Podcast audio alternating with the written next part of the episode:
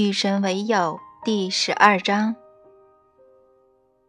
现在我站得足够远，能看清我的往事，能看见我那错综复杂的人生经历的美妙之处，我心里充满了感激。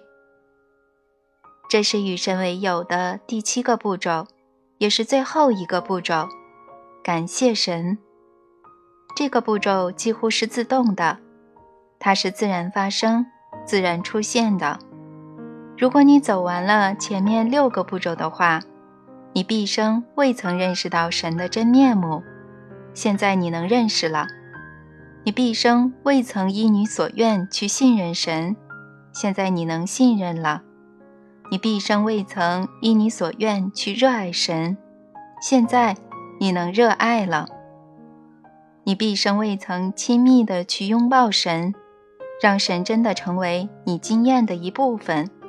现在你能拥抱了。你毕生未曾像利用好朋友那样去利用神，然而现在，你和神的关系是如此亲密，你能利用了。你毕生未曾有意识地帮助神，因为你不知道神想得到帮助，哪怕你知道，你也不知道如何给予帮助。现在你都知道了。未曾认识神，并非你的错。你如何能够认识一样东西，当众说纷纭都在谈及别的东西？未曾信任神，并非你的错。你如何能够信任你不认识的东西呢？未曾热爱神，并非你的错。你如何能够热爱你不信任的东西呢？未曾拥抱神，并非你的错。你如何能够拥抱你不热爱的东西呢？未曾利用神，并非你的错。你如何能够利用你不拥有的东西呢？未曾帮助神，并非你的错。你如何能够帮助对你无用的东西呢？然而今天是个新日子，现在是个新时刻，你做出了新选择。你选择了和我建立新的个人关系，你终于选择了去经验你和神之间的友谊。世界上每个人都想做出这样的选择啊，至少每个信任的人都想。我们努力了一辈子，就是想和你成为朋友。我们努力取悦你，努力别得罪你，努力找到真正的你，努力让你找到我们。我们什么方法都尝试过，但我们没有按照这七个步骤走。反正我是肯定没有，没有采用你在这里教给我们的方法。所以我要谢谢你。但我能提一个尖锐的问题吗？当然可以。感恩有什么必要呢？我们为什么非得感谢你不可呢？这为什么也是七大步骤之一呢？你的心胸特别狭隘吗？如果我们不感谢你，你就会夺走所有的好东西。恰恰相反，我的心胸特别宽广。如果对我表达感谢，你们就会得到所有的好东西。你这只是把话倒过来说，意思还是一样的啊。看来我必须表示感谢，才能得到好东西。你不必的，那不是硬性要求。有很多人丝毫不知道感恩，却能够享受好东西。对啊，所以我彻底晕掉了。感恩并非我的要求，它不是心理按摩膏，不是轮轨润滑脂，不是车轮润滑油。它不会让神下次对你更好，不论你是否感恩。生活总会给你好东西，但带着感恩的心态，生活会更快的把它们给你。那是因为感恩是一种存在状态。我说过，思维是最缓慢的创造方法，你还记得吗？记得，当时我听了很意外。你不该感到意外的，在行使最重要的身体机能时。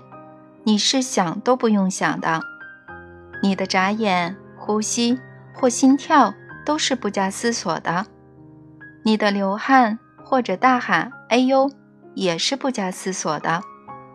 这些事情会自动发生，因为你是人，你是一个存在的人。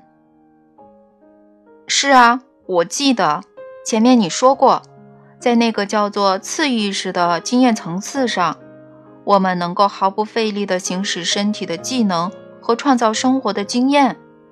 我们在这个层次的创造是最有效的，是吧？不是，能让你们的创造成果最多、效率最高和速度最快的，不是次意识层次，而是顶级意识层次。在这种叫做顶级意识的经验层次，超意识、意识和次意识合二为一，然后得到升华。这是一个超越了思维的境界，它是你真正的存在状态，而这种真正的状态就是你的真实身份，它不受你的思维干扰、撼动和影响。思维并非第一动因，真正的存在才是。现在我们将要深入地探讨最复杂的玄学道理，下面要谈到的一些区别是非常微妙的。没问题，我想我做好准备了。你说吧。很好，可是要记住，在这里我们遇到了一些语言问题。接下来我不得不切换到更大的参考背景，站在终极实在的立场上说话，然后把参考背景切换成幻象，也就是你目前在其中生活的实在。我希望你能理解这种转换。我理解的，让我们开始吧。真的吗？这个道理将会很难理解，这将会是我们的对话到目前为止最难懂的一部分。你也许想要跳过这个道理，囫囵吞枣地记住我的话，然后继续后面的对话。我想要理解它，至少我想试试看。好吧，那我们开始了。试试这句话：存在即状态，思维乃行动。你能理解它的意思吗？这句话的意思是：存在不是行动，不是理解，不是某种发生的事件，它是一种状态，它是本然，它是实相，它就是真实的情况。很好。那思维呢？这句话的意思是，思维是过程，是行在，是某种发生的事件。非常好。那这句话的含义是什么呢？任何事情的发生都需要时间，事情的发生可以非常快，快得像我们的思维，但那也是需要时间的。然而。有些事物是存在的，它只是存在，它存在于此刻，它并不存在于即将，它存在于此时此地。简单来说，状态比行在更快，因此存在比思考更快。你知道吗？我应该请你来当我的翻译。你已经请我了啊！哈哈，说得好。现在我试试这句话：存在是第一动因，你能理解它的意思吗？这句话的意思是，存在引发一切。你的存在状态是什么，你就会惊艳到什么。太棒了！可是存在会引发思维吗？会啊！如果我刚才的解释是正确的，那么会的。存在会引发思维。也就是说，你的存在状态影响你的思维方式。是的，你可以这么说。可是我曾说过，思维是创造性的，对吧？如果你说它是，那么它就是。很好，我很高兴你终于信任我了。那既然思维是创造性的，那么思维能创造一种存在状态吗？你的意思是先有鸡还是先有蛋吧？正是，我不知道。我想，如果我处在悲伤的状态，我可以改变我对这种状态的想法，我可以唤起一些快乐的思维，让我的精神专注于一些积极的事情，然后我突然就处在快乐的状态了。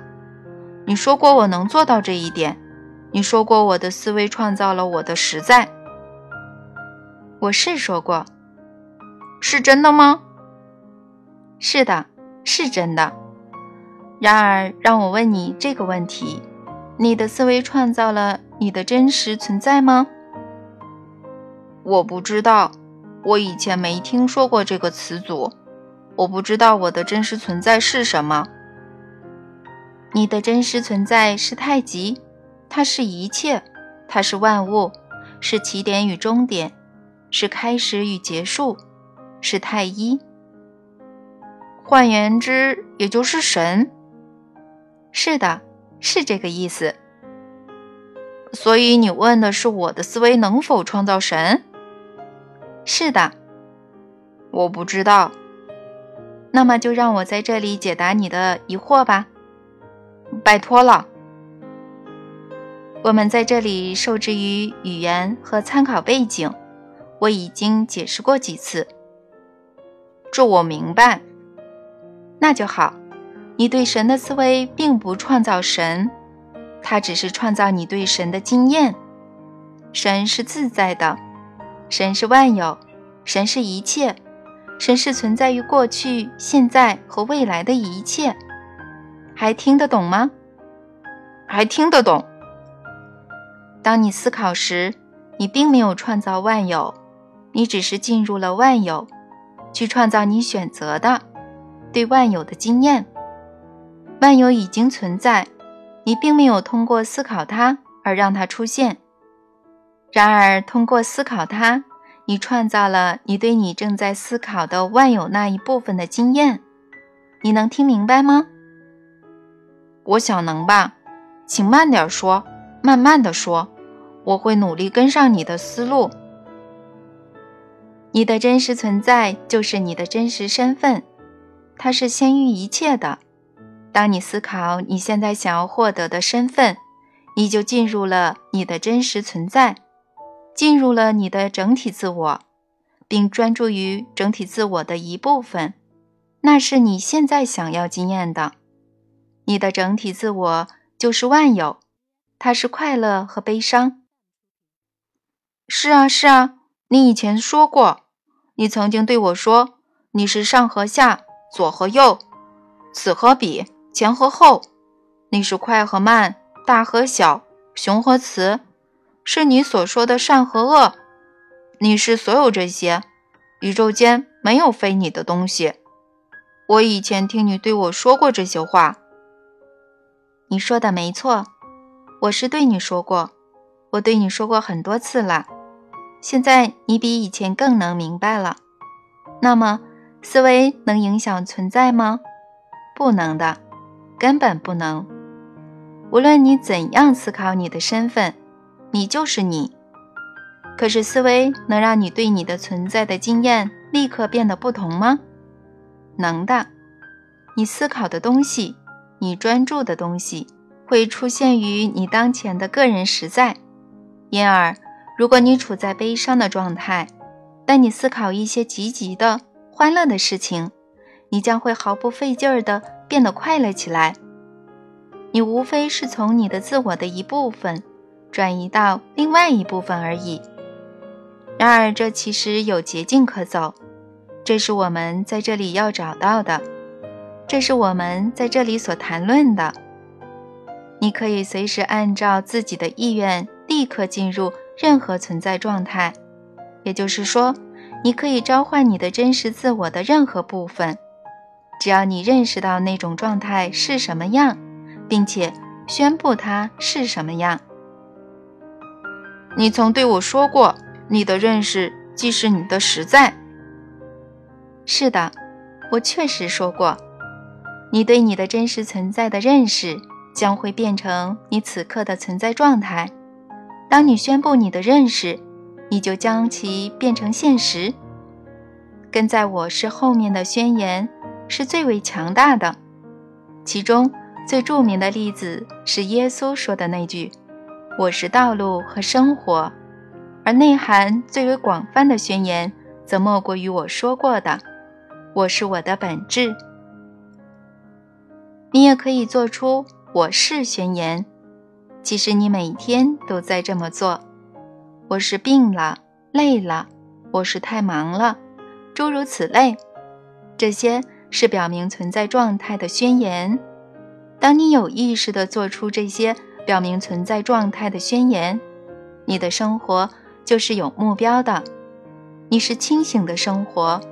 别忘了，我曾建议你要如此生活。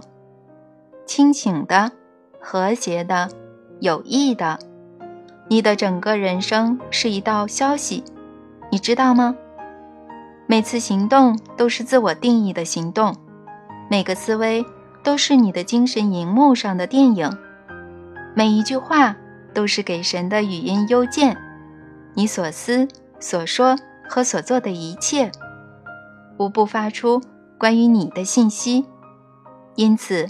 要把你的“我是”宣言当做美国白宫每年发布的联合咨文，这是关于你的存在状态的咨文。你宣布的是你的真实情况，你说出的是现实。喂，等等啊！我刚刚想到一件事，反正我们所有人是一体，所以呢，确实是联合咨文啊。说得好。说得非常好，做出宣言是通往你的存在状态的捷径，宣言是对你的真实身份的召唤，或者更准确地说，是对你的真实身份中那个你现在想要经验的部分的召唤。在这个过程中，发挥创造作用的是存在，而不是思维。存在是最快捷的创造方法，因为凡是存在的。均在此刻存在。当你做出真正表明存在状态的宣言时，你是不加思索的。如果你加以思考，那么你会延迟这种存在状态，甚至可能会否定它。延迟会发生，只是因为思维需要时间，而存在根本不需要时间。否定会发生，是因为。对你选择的存在状态的思考，往往会促使你认为你并不处于那种状态，而且永远无法进入它。如果你说的都是真的，那么思考是最糟糕的事情了。从某种意义上来说，确实是这样的。所有灵界的大师都出离了他们的精神，也就是说。他们从不有意识地思考他们处在什么状态，他们顺其自然。当你思考一种存在状态，你就不可能处于那种状态，你只能是延迟它，或者否定它。打个非常通俗的比方，只有当你处于恋爱状态时，你才可能处于恋爱状态。如果你对其进行思考，那么你不可能处于恋爱状态。如果有个爱你的人问：“你爱我吗？”然后你说：“我想想看啊。”那结果可能不是太妙。太棒了，你的理解非常好。那如果不赶时间，如果不是分秒必争的事情，这种事情很少。如果在经验你选择的存在状态，比如说恋爱状态之前花多少时间都无所谓。那么，你尽可能的慢慢的对其进行思考。思维是非常强大的工具，别误解我的意思，它是三大创造工具之一。思维、话语和行动，正是。然而，今天我要给你另外一种可以用来经验生活的方法。这不是创造的工具，这是对创造的新理解。事情的发生并不借助一个过程，而是你对已经发生的事情的觉悟，对现在、过去、将来的一切事情的觉悟，对这个无尽世界的觉悟。你能明白吗？能啊，我开始明白了。我开始明白这整套宇宙理论，这整个体系。很好，我知道这并不简单，或者说这很简单，却不容易做到。只要记住这个道理：存在是即时的，与之相比，你的思维非常缓慢。思维尽管很快，但和存在相比，它还是非常慢的。不妨用人类谈恋爱这个例子来说明。想想你以前是怎么陷入爱情的吧。你最初觉得爱上某个人是在一瞬间，是在某个神奇的刹那，就像你喜欢说的，那种爱的感觉袭击了你，就像一吨砖头，突然间。他占据了你，你看着房间对面、餐桌对面或者轿车前排座位那个人，突然你已经知道你爱上了他们。这是突如其来的，这种感觉是即时的，它不是某种你不得不思考的东西，它只是发生了。也许你事后会思考它，也许你甚至事先也曾想过。不知道和那个人恋爱会怎么样，但在那一瞬间，当你第一次感觉到他，当你的心灵第一次认识他，他已经将你淹没。他来得太快，你根本来不及思考，你只是发现你自己已经陷了进去，甚至想都没想过，你便可能进入恋爱的状态。老兄，这我当然知道。对感恩来说也是如此。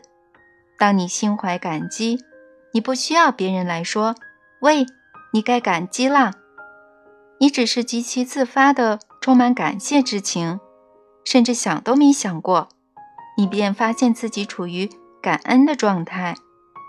感恩是一种存在状态。你们的语言没有“爱的状态”这个词组，但应该有。你是个诗人，你知道吗？我听说过。好啦，我明白存在比思维更快，但我还是不明白对某样东西心怀感激会更快的把它带给你。嗯，等等，就在我说出这句话的时候，我想我得到了答案。你以前说过，感恩是一种存在状态，它表明我知道我已经拥有我认为我需要的东西。换句话说，如果我为某样东西感谢神，而不是要求神，那么我肯定知道它已经出现。正是如此。所以第七个步骤是感谢神。对呀，因为当你感谢神，你就处在觉悟的状态，明白生活里所有好的东西都已来到你身边。你选中的表达、经验和进化所需的一切事物，神都已经为你准备好了。甚至在你们求之前，我便已回应。是的，是这样的。那么，感谢神，也许是你应该最先做的，而不是最后做的。那会是非常好的做法。你刚刚揭开了一个伟大的秘密。这七步大法的神奇之处。在于他们是可以颠倒过来的，他们是可以反着来。如果你感谢神，你就是在帮助神来帮助你；如果你在帮助神来帮助你，你就是在利用神；如果你在利用神，你就是在生活中拥抱神；如果你在拥抱神，你就是热爱神；如果你热爱神，你就是信任神。如果你信任神，你当然是认识神的。真神奇啊！这太神奇了。现在你知道如何与神建立起友谊，真正的友谊，真实的友谊，能发挥实际作用的友谊。太好了！我能马上就使用它吗？你可别说，能是能，但是不可以。你说什么？哦，我念三年级时，有个老师总是纠正我们的语法。每当我们举手问他：“修女，我能去洗手间吗？”他总是会说：“能是能，但是不可以。是哦，我记得他。你能有忘记的时候吗？能是能，但是不可以。太棒了，请来点掌声鼓励一下。谢谢你，谢谢你，非常非常感谢你。但是说真的，老兄，嗯，我想要开始利用这份友谊。你说过你会帮助我理解如何实践，如何应用与神对话中的智慧，如何在我们的日常生活中使用它。嗯，这就是神和你交朋友的目的啊！神想要你忆起这些事情，想要让你平时的生活变得轻松。想要你日常的经验更多的表达你们的真实身份，这是你最大的欲望。而我已经打造一个完美的系统，它能让你所有的愿望通通实现。它们正在实现，就在此刻。你和我唯一的区别是，我认识到这一点。当你达到绝对认识的境界，你随时都能达到这个境界，你将会拥有。我向来的感受，完全的欢乐，完全的爱，完全的接受，完全的祝福和完全的感恩，这些是神的五种心态。我向你保证，在我们的对话结束之前，我会让你明白，为什么在生活中应用这些心态能够，而且将会让你达到神的境界。你早就做出这个承诺了，在与神对话第一卷，现在是你履行承诺的时候了。你承诺过向我们说说你的人生，尤其是你在与神对话三部曲出版后的经历。可是你只向我们透露了一点点，所以也许我们两个都应该以行诺言。很好，